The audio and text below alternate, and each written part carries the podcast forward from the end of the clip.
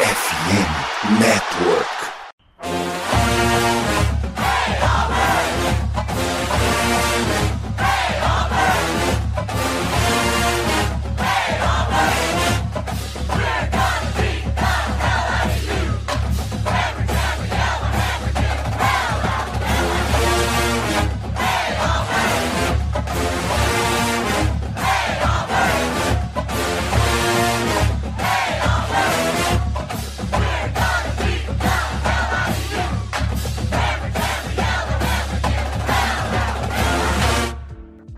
Amigos! Saudações, fãs de esporte! Saudações, fãs dos esportes universitários! Que grande prazer, que grande alegria, que grande satisfação! Estamos chegando mais uma semaninha com o meu, o seu e o nosso CollegeCast. Hoje, sabadão, dia 13 de janeiro, a gente vem chegando com um programa absolutamente especial, um programa extra, um programa que não estava no script, mas para falar de um assunto que merece, precisa de um episódio para ele. Afinal, senhoras e senhores do conselho, Nick Saban está se aposentando, está se retirando do futebol americano, o técnico mais vencedor da história do college football, considerado, acho que de forma unânime, o maior treinador da história do college football e o legado que ele deixará em Alabama, principalmente em Alabama, por mais que tenha ganhado o título nacional em LSU, tenha tido outros trabalhos, mas especialmente o legado dele em Alabama, recuperando, restaurando um programa de muito sucesso em décadas anteriores, mas que não vinha vivendo a altura deste sucesso e recolocando esse programa no alto, certamente vai manter para sempre a sua memória entre aqueles que gostam do college football, entre aqueles que acompanham o futebol americano universitário. Então a gente presta aqui uma devida homenagem à carreira de Nick Saban, que agora vai curtir as férias em alguma praia deserta do Caribe, vai ficar tomando pinha colada em algum cantão do México, curtindo a sua aposentadoria longe do futebol americano. Agora, para falar de Nick Saban, a gente trouxe uma mesa composta por dois caras que ganharam títulos nacionais. Cortesia de Nick Saban. Ô Gabriel, o episódio de hoje tem que começar com a sua apresentação. Muito boa noite. Pode chorar no microfone, eu sei que essa é a sua vontade, eu sei que você tá com vontade de chorar, eu sei que tá triste, tá complicada a situação do torcedor de Alabama. O torcedor de Alabama acordou com o céu completamente cinzento essa semana. É, ainda mais você que mora em São Paulo, o céu já é cinzento ao natural. Muito boa noite. Boa noite, Pinho, Albert, André, Michalski. Um bom dia, boa tarde, boa noite a todo mundo que está nos ouvindo. Não ironicamente, depois que o Seban anunciou a aposentadoria, só choveu aqui em Osasco, cara. Só choveu. Ou seja, o céu está chorando. Mas enfim, né? É uma tristeza, mas a gente sabia que uma hora ia isso ia acontecer, cara. Então, bola pra frente. O Andrezito, tudo bem que ele mais deu pau em LSU do que ele, de certa forma, contribuiu com o LSU, né? Deu um título nacional, é bem verdade. Mas depois que foi para Alabama, ele fez LSU de gato sapato. Então, qual é o seu sentimento se despedindo do maior de todos os tempos? Cara, o meu sentimento é de tristeza também, sabe? Não é porque ele era técnico do meu maior rival que eu não era fã de Nick Saban, né? Ele, Nick Saban foi um dos caras que eu mais estudei, junto com o Bill Belichick, para ter o conhecimento que eu tenho hoje de defesas, principalmente, né? Mas também sobre entendimento de gerenciamento de times, como funciona a diferença entre gerenciar um time do college da NFL. Mas eu vou falar um pouco mais isso em breve. E assim, é triste, né? Mas uma hora iria chegar e, infelizmente, essa hora chegou o bom é que todos nós podemos aproveitar um pouco de Nick Saban numa hegemonia que foi Alabama. Ô, Albert, muito boa noite. Pois é, que coisa de louco, né? A gente teve na mesma semana Pete Carroll saindo do comando do Seattle Seahawks, que parecia que fazia 470 anos que ele estava lá.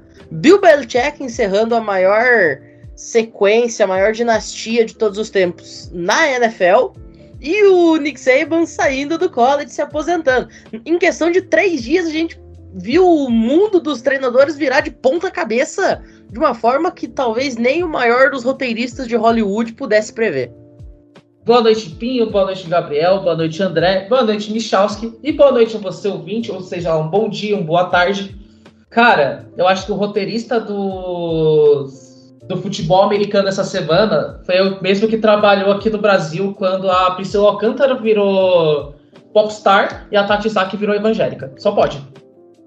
Esse comentário me destruiu, cara. Bom, ô Michalski, eu falei que o André era vítima perene de Nick Saban né? Você mais ainda, né? Porque o Nick Saban não deu um título nacional para Tennessee, ele só bateu em Tennessee. Então, muito boa noite.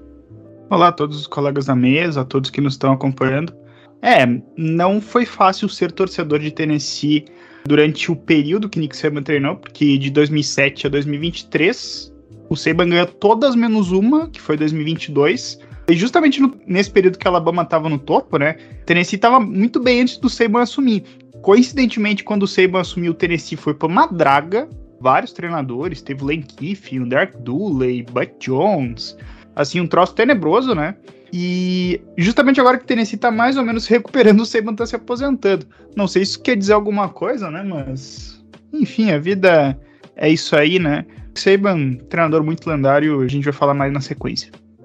Perfeito. Bom, a gente agora faz uma rápida pausa, tem bloquinho de recados e já já a gente está de volta. Não saiam daí.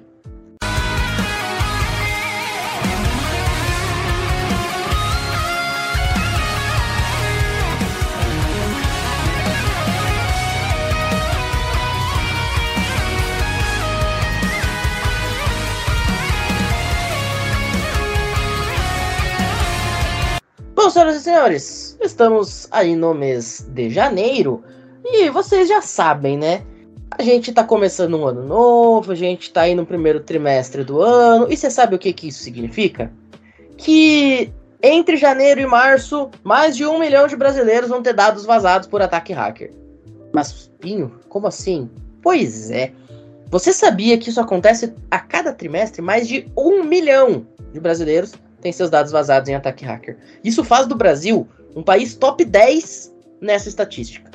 Agora, é óbvio que com tudo o que existe na internet, número de cartão de crédito, de telefone, CPF, data de nascimento, parentesco, isso acontecer é muito chato. E certamente causa uma baita dor de cabeça para quem é vítima. Então, meu filho, para você se proteger, eu vou dar uma dica de ouro, tá? É porque a Surfshark, parceira da FN Network e do CollegeCast, vai te ajudar. Só com a Surfshark você vai ter conexão segura com VPN para navegar tranquilo no Wi-Fi de shopping, restaurante ou qualquer tipo de serviço público, serviço de notificação que te avisa se algum dos seus dados vazarem na internet, acesso via VPN a IPs de mais de 100 países e um adblock que vai fazer você parar de ser perseguido por anúncio que parece que enxerga tudo que você faz na web. E é muito fácil de usar, uma assinatura única que te rende benefícios de todos esses que eu citei. Você não precisa ter uma assinatura para cada dispositivo, você não precisa assinar diferentes pacotes para ter tudo isso. E o melhor, você que escuta o CollegeCast vai ganhar 80% de desconto se assinar o melhor plano neste mês usando o link da descrição. Então corre, não fica marcando bobeira e já vai ali na descrição do episódio, te garante, te protege e evita de passar em 2024 uma raiva e uma dor de cabeça desse tamanho que certamente não é algo que a gente deseja.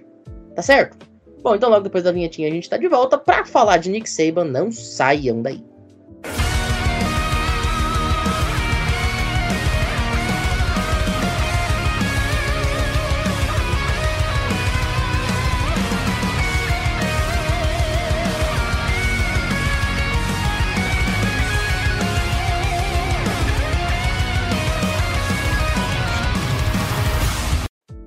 Senhores, a gente começa falando sobre uma carreira dele, antes de a gente especificamente entrar nos méritos de como vai ser Alabama agora. Vamos falar da carreira do Nick Saban aqui hoje, até porque recrutamento, transfer portal, tudo isso a gente ainda tem muito tempo para abordar. Mas, para quem não sabe, este senhor de apenas 72 anos de idade, né? Esse gracioso senhor que viu o Brasil ganhar todas as Copas do Mundo, por exemplo, né? Ele que é de 51, ele começa a sua carreira como treinador na sua alma mater, né? Afinal, ele jogou como defensive back em Kent State por três temporadas, entre 1970 e 1972. E aí, em Kent State mesmo, ele começa a sua trajetória como um treinador. Ele começa primeiro como treinador de linebackers, né, até 1976, entre 73 e 76. Aí vai para Syracuse treinar linebacker, passa por West Virginia, passa por Ohio State, passa por Navy, até ter finalmente a primeira chance como um coordenador defensivo lá em Michigan State, nos Spartans. Ficou cinco temporadas lá entre 83 e 87, mas não teve grandes destaques. E apesar disso, conseguiu aí a sua vaguinha na NFL, foi pro Houston Oilers, atual Tennessee Titans, na temporada de 88 para ser treinador de defensive back. Aí ele fica dois anos em Houston, lá na NFL, e vai para Toledo em 1990, onde seria o primeiro trabalho de head coach dele. Inclusive, a gente chegou até a citar, né, que Toledo no seu jogo de final da Mid American nessa última temporada enfrentou Miami, Ohio que foi o primeiro jogo em que Nick Saban treinou como um head coach em 1990, a vitória de Toledo sobre Miami, Ohio. Em Toledo, ele ganha também o primeiro dos seus títulos com a equipe dos Rockets, o campeonato da Mid American em 1990. E aí recebe a chance de voltar para a NFL no Cleveland Browns entre 1991 e 1994, inclusive entre estes que faziam parte da comissão técnica do Cleveland Browns naquela época tinham um tal de Bill Belichick. Você não sabia que Bill Belichick e Nick Saban treinaram no mesmo time? Pois é, agora você sabe. O Nick Saban era o coordenador defensivo daquela equipe e o Bill Belichick era o treinador principal, era o head coach antes de ir para o New England Patriots. Depois de quatro temporadas no Cleveland Browns, o Nick Saban volta para Michigan State, onde ele havia sido defensive coordinator em 83, 84, 85, 86 e 87 para ser o head coach do programa. E ele fica lá entre 95 e 99, quando surge a chance de ir para LSU. E aí em LSU ele consegue o primeiro dos seus títulos nacionais com o programa dos Tigers, onde ele fica cinco temporadas. Ganha dois títulos também da SEC, sob o comando da LSU Tigers em 2001 e 2003, o título nacional de 2003. Aí aparece novamente a chance dele ir para a NFL, só que dessa vez pela primeira e única vez como head coach lá no Miami Dolphins. Ele fica duas temporadas entre 2005 e 2006. Inclusive a história da saída dele de Miami é sensacional, é bem conturbada, mas isso aí é papo para depois. Depois de 2006, ele sai brigado com a diretoria do Miami Dolphins e recebe a oferta para treinar a Alabama Crimson Tide, de onde nunca mais sairia. Entre 2007 e 2023, são nove títulos da Conferência SEC, 2009, 2012, 2014, 2015, 2016, 2018, 2020, 2021 e 2023, e seis títulos nacionais, 2009, 2011, 2012, 2015, 2017 e 2020. Essa foi a trajetória aí de Nick Saban. Além disso, também ganha duas vezes o Bear Bryant Award, que é dado ao melhor treinador da temporada do college football. Inclusive, Bear Bryant também ex-treinador de Alabama, né? O maior treinador de Alabama até o Nick Saban existir. Foi duas vezes o Walter Camp Coach of the Year. Ganhou duas vezes o College Football Coach of the Year da Associated Press. Duas vezes Eric Robinson Coach of the Year. Enfim, cinco vezes treinador da temporada pela SEC. O cara empilhou conquista de Coach of the Year de tudo quanto é plataforma votante possível, além, é claro, dos maiores troféus que ele conseguiu, que foram os sete títulos nacionais. Foram 292 vitórias, apenas 71 derrotas na sua carreira como um treinador de college football. 19 vitórias, 12 derrotas em bowls, 9 vitórias e 5 derrotas em playoffs. Uma máquina de vencer. Como diria André Henning, ele vence, vence, vence e vence. André Limas, que trajetória. Se alguém não sabia da dimensão de Nick Saban, esses números falam por si só. É, você falou sobre números, mas eu gosto de tática, né? E a maior marca que ele fez, e foi junto com o Bill Belichick, inclusive, foi a Match Patterns. O sistema de match, que é o sistema onde as melhores defesas hoje da NFL utilizam. San Francisco 49ers, que é uma defesa que todo mundo puxa muito saco, ama assistir. A defesa de New England joga nesse sistema, que é uma defesa onde todos os jogadores praticamente estão olhando para o quarterback e marcando em zona. E aí, quando algum adversário ataca a zona deles, eles simplesmente começam a marcação individual nesse cara. Então, se o cara ele tá correndo, né, numa zona no meio, então se esse cara cruzar para o fundo do campo, o linebacker vai junto com ele. E isso acaba com a leitura dos quarterbacks. Primeiro que você vê toda a defesa olhando para você, né? Então eles sabem o que você vai fazer e sabem qual é a sua leitura. Segundo, que a partir do momento que você encontra um recebedor que teoricamente ficaria livre, você vê um jogador de defesa marcando esse cara, e aí acaba com a tua leitura. Né? E aí a gente vê pressões acontecendo, sacks, interceptações, entanto que são defesas que são líderes em sacks, em turnovers, e isso rebateu na defesa de Alabama, que foi o último trabalho de Nick Saban. Né? Era uma defesa que causava muito turnover, era uma defesa que causava muito sacks, era uma defesa que tinha muito tackle for loss, exatamente por conta desse sistema.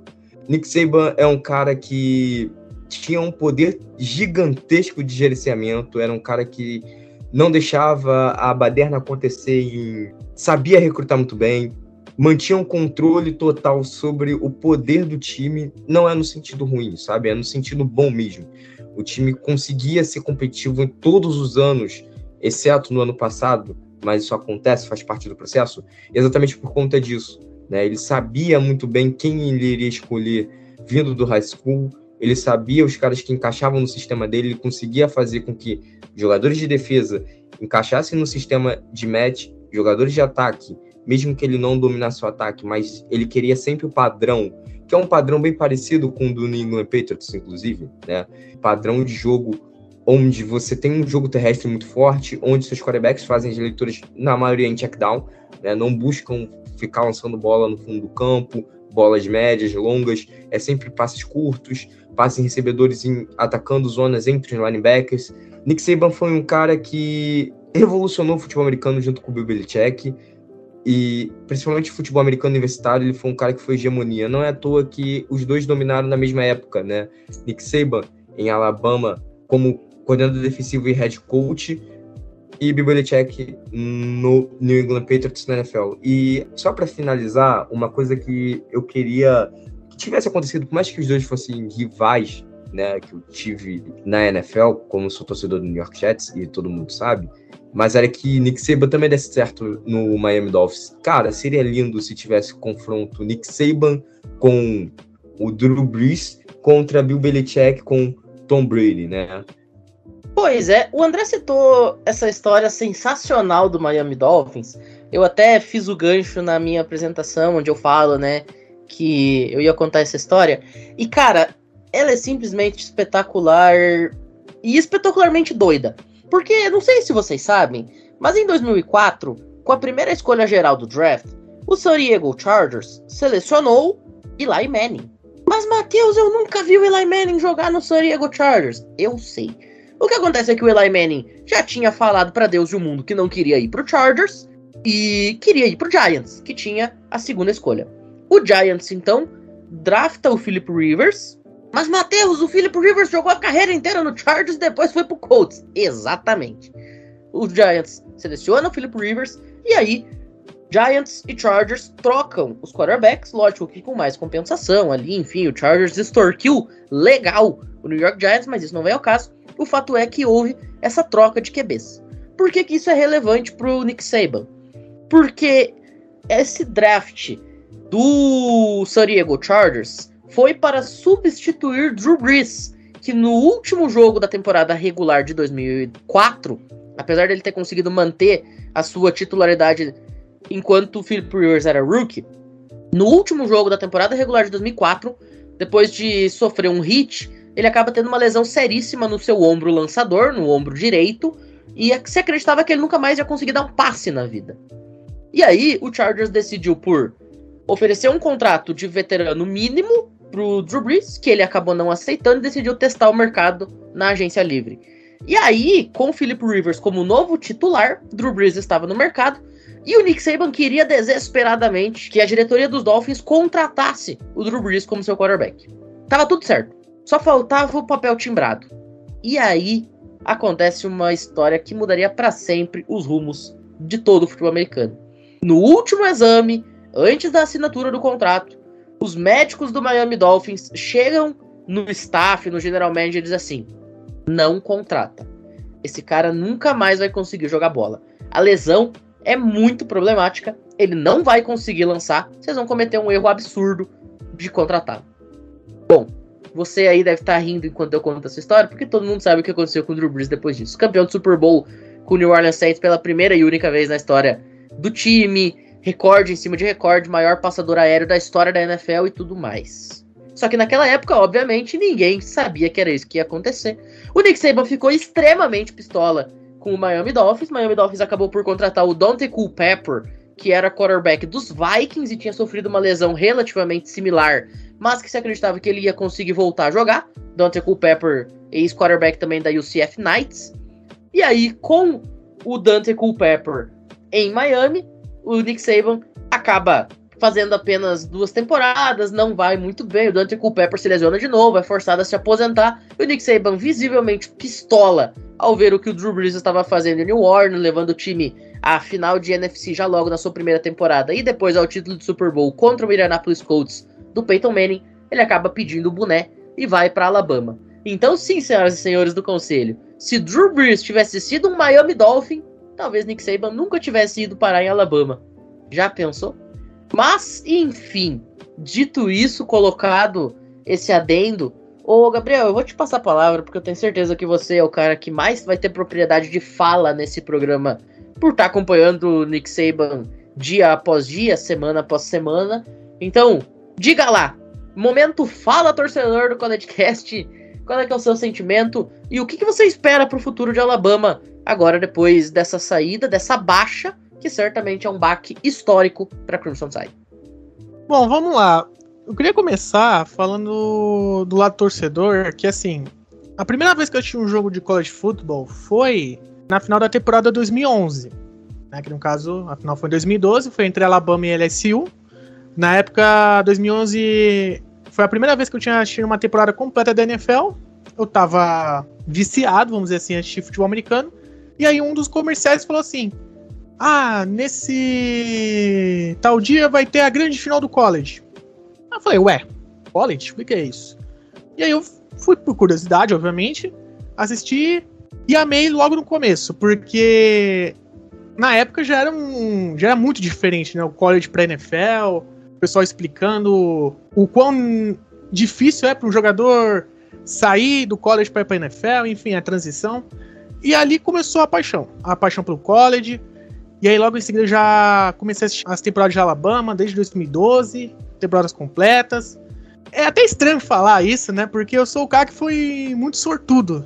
Porque de um lado eu vi um time muito campeão que é Alabama, os outros times não, que eu torço não são tão campeões assim como Alabama. Eu lembro que as primeiras vezes que eu entrei no grupo de college football, o pessoal dava uma cornetada porque eu torcia para Alabama. Pô, mas é fácil torcer para Alabama. Era fácil, ainda é fácil, né? Vamos dizer assim. Mas vai ser um sentimento diferente, né? Porque o Seba é curioso, porque ele venceu três títulos nacionais, correndo muito e tendo uma defesa dominante. E os três títulos que ele ganha da era College Football Playoff, você vê uma mudança gigantesca do estilo dele, porque você pega, por exemplo, 2015. O Derrick Henry foi o Heisman, obviamente. Muita gente até reclama que esse Heisman não era para ele. Né? Mas, enfim.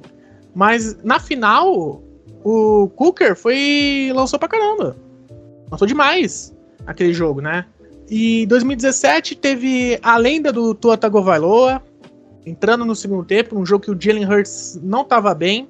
Aquele time de Alabama é incrível falar hoje em dia, né? Porque o Tua Tagovailoa, o Devonta Smith, Jerry Judy, o Henry Ruggs e o Najee Harris eram todos calouros. E os caras levou o time numa final para ser campeão em cima de Georgia naquela ocasião. E aí, 2020 vem o último título com o melhor ataque que eu já vi de Alabama. Aquele ataque ali, que o Sarkisian era o coordenador ofensivo na época, era formidável. E aí, os últimos três anos, tava diferente. Tava um clima diferente, porque o Seba não tava mais pistola. Quem assistiu o Seba sabe que ou era um, o juiz dando uma falta nada a ver, ou era o time fazendo besteira, ele já tacava o fone no chão, falava palavras de baixo calão, que não pode ser citadas aqui, provavelmente, mas ele já amaldiçoava todo mundo que tava ali na frente. Mas nesses últimos anos não tava a mesma coisa. Não tava, já dá pra ver que ele ficava ainda pistola, mas não era no mesmo sentido. E esse último ano era uma Alabama muito esquisita. Acho que foi a mais esquisita desde aquela campanha 10-3 em 2010. De um time que em 2009 foi campeão invicto pro 2010 simplesmente implodiu. Derrotas esquisitas, um time que tava longe de ser campeão. E esse ano a mesma coisa. Um time que perdeu para Texas, sofreu para ganhar de USF fora de casa. Seria provavelmente a pior derrota da história do Semo, em termos de adversário, né? Força do adversário. Acabou não acontecendo, mas esse time ainda conseguiu mais vitórias que ninguém entendia. Ninguém entendia como esse time conseguia vencer. E era o fator Sema. Tanto que na final da SEC, ganha de Georgia, que tava quase 30 jogos sem perder. Né? Obviamente não era a mesma Georgia que vencia seus adversários de forma dominante como foi nos outros dois anos, mas ainda foi um timaço. Então, assim, os últimos três anos, a Alabama tava muito esquisita. Né? Não, não tava mostrando ser o mesmo time dominante, por mais que desses três anos, dois tinham o Bryce Young como o quarterback titular, que pra mim foi o quarterback mais talentoso que passou pelo Seba, sendo bem sincero, o Tua jogou pra caramba, mas o, o Bryce Young, ele, ele tirou o coelho da cartola em muitas situações. E esse ano foi o mais esquisito de todos. Era um time que tranquilamente, se tivesse perdido quatro jogos, até cinco, não teria sido surpresa. Muitos jogos por uma posse, mas o Sema tava lá. Chegou numa semifinal que, vamos ser sinceros, a semifinal entre Alabama e Michigan foi a final antecipada, né? Vamos ser sinceros. Porque foi um jogo que foi pra prorrogação, que se não fosse uma certa pessoa, talvez teríamos ganhado já no tempo regular, mas isso é um si, o si não faz história, então... Os últimos anos do Seba, dá para ver que ele não tava tão animado assim. E uma hora ia chegar, né? Mas eu acho que bate mais a surpresa porque ele chegou numa semifinal e perdeu na prorrogação. Bate aquele sentimento de, pô, será que não dá para ficar mais um aninho? Mas acho que tudo tem uma hora pra acabar. Perfeito. Bom, a gente faz uma rápida pausa agora e logo depois tem os comentários do Michalski e do Albert. E a gente vai começar a falar um pouquinho sobre o que, que pode ser a Alabama daqui para frente, porque as coisas certamente vão ser bem diferentes, não saiam daí.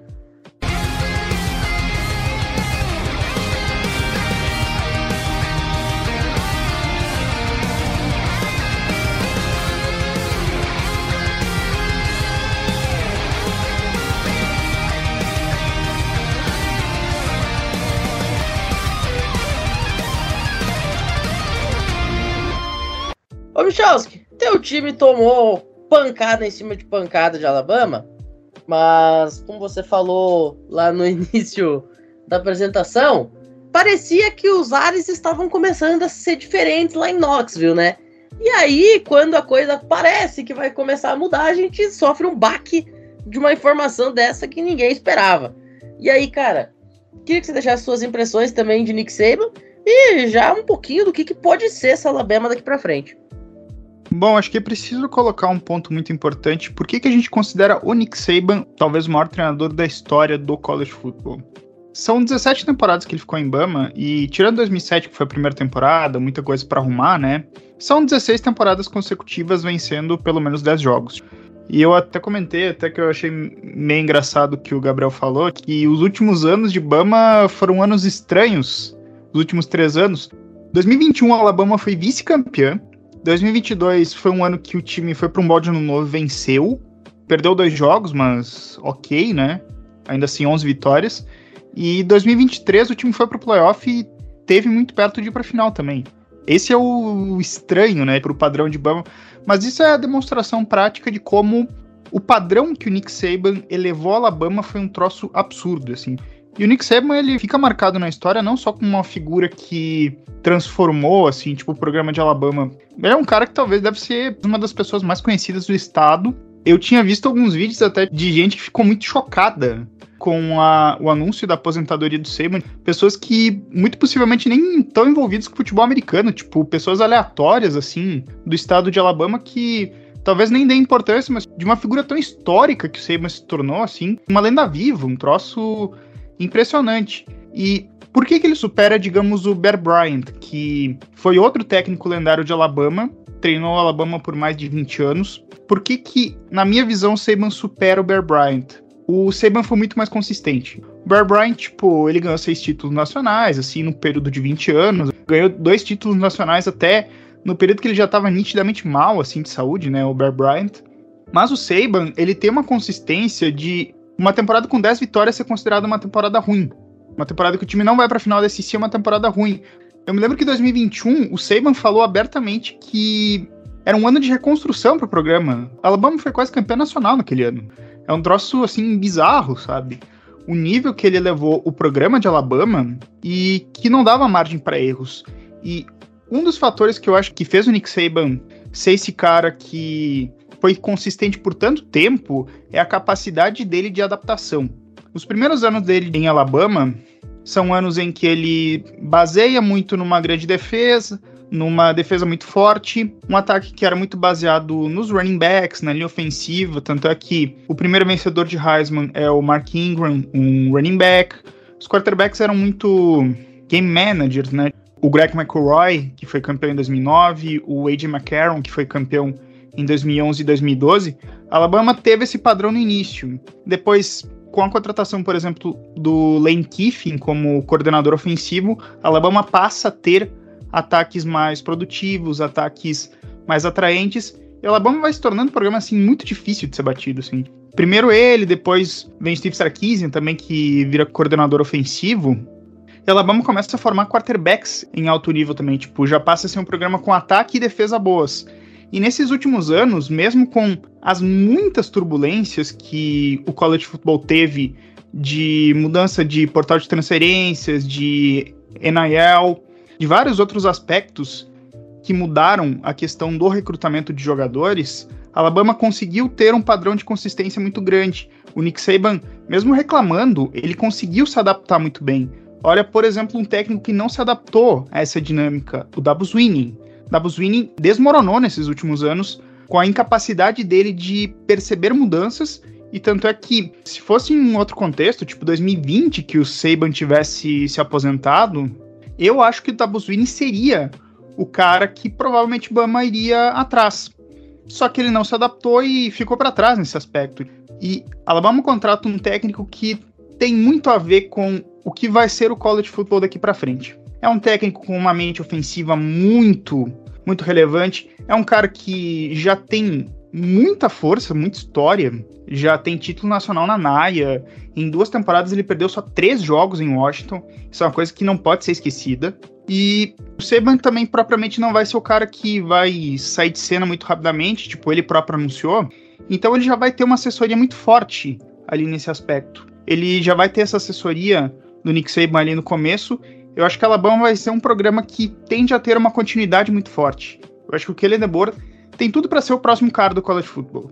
Eu acho que Alabama estava muito entre ele e o Dan Lanning, só que como o Oregon segurou muito bem o Dan Lanning, Alabama provavelmente foi para esse nome. E eu acho que Alabama, de maneira resumida, vai medianamente continuar. Talvez 2024 vai ser um ano de patinada, porque mudança de treinador, jogadores indo para o portal de transferências, mas eu acho que no futuro, assim, Alabama vai se estabilizar. O Nick Saban elevou o padrão de Alabama em tal aspecto que talvez Alabama hoje seja o maior programa do college football. Não era quando o Nick Saban chegou, era um dos maiores, com certeza, mas talvez hoje seja o maior.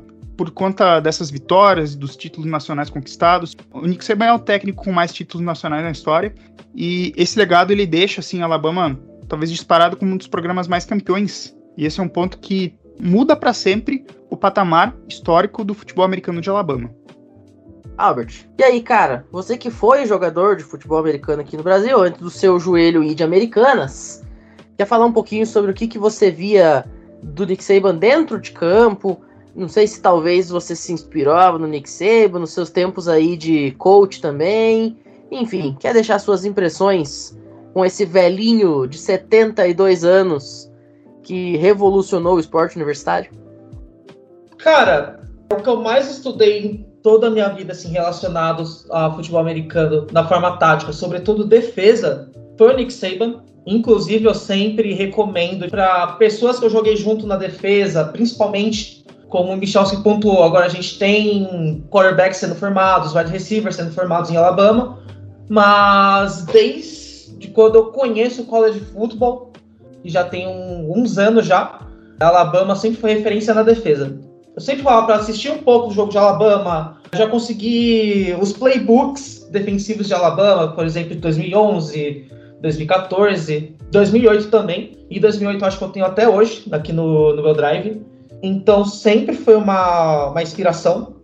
É a tendência que, a, que as defesas seguiram o Alabama. A gente sempre tá olhando o quarterback, apesar de uma marcação em zona. Então sempre ditou bastante as coisas. E aqui no futebol americano, no Brasil, a gente joga mais no modelo college do que da NFL. Tanto que as regras do futebol aqui do Brasil se aproximam mais das regras do college do que da NFL. Então, a tendência é que os coaches estudam mais college, sobretudo Nick Saban.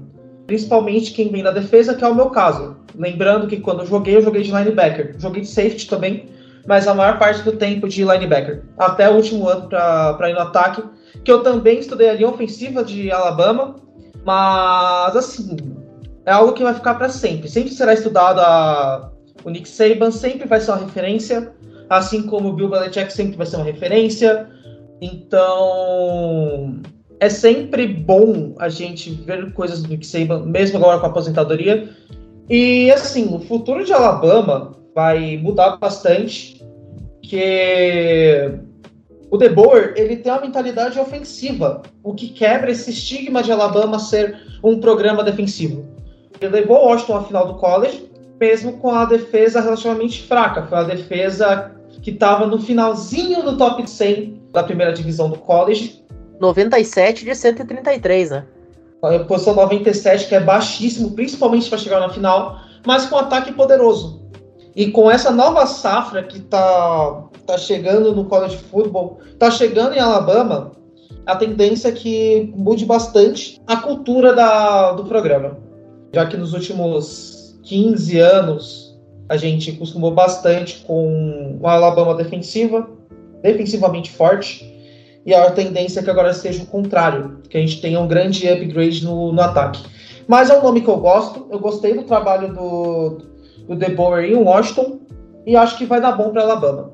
E vale lembrar alguns jogadores formados por Alabama, que até o Gabriel ajudou a lembrar aqui. Micah Fitzpatrick, o Mark Barron, são jogadores híbridos. Então, créditos ao Gabriel, que lembra esse detalhe também sobre a defesa de Alabama, a defesa do Nick Saban. Perfeito. Agora, falando especificamente sobre questão de recrutamento, né, de como é que vai ser o programa a partir de agora, a gente tem que ficar muito de olho em será que isso vai fazer com que alguns recrutas que já estavam acertados com o Alabama troquem, mudem, flipem para outro lugar? é um ponto a ser considerado. A gente ainda não teve nenhuma notícia de um jogador de nome sendo flipado que deixa de ir para Alabama para ir para outro lugar, mas essa é uma tendência que talvez possa acontecer. Vamos ver aí o que, que vai acontecer nos próximos dias. Eu acho que é uma mudança temporária que, assim, é uma mudança da transição. A transição de um técnico lendário para um técnico que tem muita qualidade, mas que ainda não tem o nome. Tipo, ele vai ter que fazer o seu nome, o Kellen DeBoer. Mas eu acho que assim, com o potencial que ele tem, com toda a estrutura que a Alabama possui, a Alabama melhorou muito sua estrutura nesses últimos anos, uma estrutura de altíssimo nível. E com lentamente o, o Kellen DeBoer se provando como grande treinador de college football, eu acho que é uma transição que pode durar talvez um, dois anos, mas depois eu acho que a Alabama volta a alto nível. Pelo menos essa é a tendência que tem se mostrado. Agora, existe o risco, né, nitidamente, de o Kellen DeBoer sentir a pressão, né, porque esse é um fator que é bastante importante, né? Do Debor sentir a pressão de treinar um programa de altíssimo nível e de suceder o maior treinador da história do college football e talvez patinar, fazer aquelas temporadas com nove vitórias, com dez vitórias e vai gerar um pouco de decepção na torcida porque é pouco porque o Alabama historicamente tem desempenhado. O playoff expandido pode talvez acabar salvando um pouco, tanto é que mesmo nesse cenário de troca de treinador, nesse cenário de transição, eu acredito que Alabama continue sendo candidata forte a playoff no ano que vem. Na próxima temporada, no caso. Em 2024. Porque mesmo que não consiga chegar à final da SEC, por exemplo, numa SEC com 16 times, com a inserção de Oklahoma e Texas e o fim das divisões, ainda assim Alabama é um time muito forte, um time muito muito gabaritado. Acho que vai ser difícil ter uma queda muito brusca nesses próximos anos. E tem um detalhe que eu gosto bastante da contratação do De Boer, é que assim, se você contratasse um nome já consolidado no college football, a pressão imediata seria maior. Então, você ter um cara que está crescendo e que pode crescer de, junto com a evolução de Alabama, pode ser muito saudável para o programa a médio e longo prazo. Então, para um futuro de duas, três seasons, o nome do De Boer continua sendo excelente. E o De Boer também é um técnico jovem, ele tem só 49 anos, tipo, ele pode tranquilamente, caso consiga se manter num nível bom, é o técnico para Alabama para os próximos 20 anos. Eu acho que, em termos de idades, o único que tinha talvez mais vantagem seria o Dan Lanning, porque o Dan Lanning tem menos de 40, né? Técnico de Oregon, mas como ele não estava disponível, Alabama foi talvez na segunda opção, né? Mas ainda assim uma grande opção. Perfeito. Bom, vamos passando a régua então nesse episódio de hoje. E vamos ver aí o que, que vai acontecer com esse programa da Crimson Tide a partir do ano que vem. Se a gente vai ter o Kellen DeBoer sentindo a pressão, se a gente vai ter Alabama talvez tendo aquela famosa regressão à média, né? Digamos assim, sendo um time normal, né? Um time que não chega com 11 e 1 todos os anos, um time que não faz semifinal nacional uma temporada sim, a outra também, né? Se vira um time como todos os outros 130 e tantos da primeira divisão, que Alabama é um caso totalmente à parte, ou se o Império do Mal continua, sobrevive a troca de imperadores Palpatine. Toma isso a referência de Star Wars de graça. Ô, Andrezito, muito obrigado pela participação. Então, nos vemos na próxima. Valeu! Bom, queria agradecer a todos aqueles que estão aqui na bancada hoje, o Albert, você, Pim, que é nosso âncora, o Gabriel e o Michalski, e todos aqueles que nos ouviram. A semana não foi fácil, né? A gente vê a aposentadoria de Nick Saban no college, vê o Bill Belichick ser demitido no New England Patriots, dois caras que foram hegemonias tanto na NFL quanto no college, que são os principais níveis de futebol americano no mundo, né? Não é fácil, mas assim, vamos seguindo e estamos vendo uma nova safra, inclusive com o De Boer, né, que tá, vai substituir agora o nosso querido Nick Saban, que pode seguir essa linhagem de técnicos históricos e que vão marcar gerações também. Albert, para ti também, muito obrigado pela participação. Fica aí o recadinho final também. Até a próxima. Mais uma vez, obrigado a todo mundo que nos acompanhou até esse final de episódio. Obrigado, Pinho, Gabriel, André e Michalski. E nos vemos no próximo episódio. Michá, você também muito obrigado. Nos vemos na próxima. Valeu a todos que nos acompanharam até aqui. Como torcedor de Tennessee, eu torço com toda a minha sinceridade pelo fracasso do Debor em Alabama. E valeu a todos. Um abraço. Tchau, tchau. Gabriel, momento fala torcedor 2.0 pra ti. Valeu, Pinho, valeu, Michalski, Albert, André. E pro pessoal que nos ouviu, como vocês ouviram, o Michalski, ele tá. Ele soltou fogos assim que o Saban se aposentou. E agora ele já está fazendo artes obscuras para que a Alabama vá mal, mas isso não irá acontecer porque eu confio em Kenny DeBoer. Então é isso, até a próxima. E antes de finalizar, Pinho, eu tenho uma mensagem para o center de Alabama que vai para o Ohio State, Seth McLaughlin. Seth McLaughlin. Nada mal pra um boçal, retardado mental, infeliz, tanto quis ser o tal, conhecido entre os mais imbecis. Muito bem, você tem o talento que faz de você tão proeminente panaca, dos que não são comuns de se ver. Começou fazendo bobagem desde que chegou, não parou Perfeito. Nada mal para um boçal. Coitado do coitadinho do center, mas enfim. Bom, de tudo isso, a gente vai ficando por aqui então. Recadinho de fim de programa, você pode apoiar financeiramente o Coledcast caso deseje por meio do Pix Coledcast2021, arroba gmail.com. Você faz a sua fezinha sempre lá na BetTT, a casa oficial do fã do futebol americano.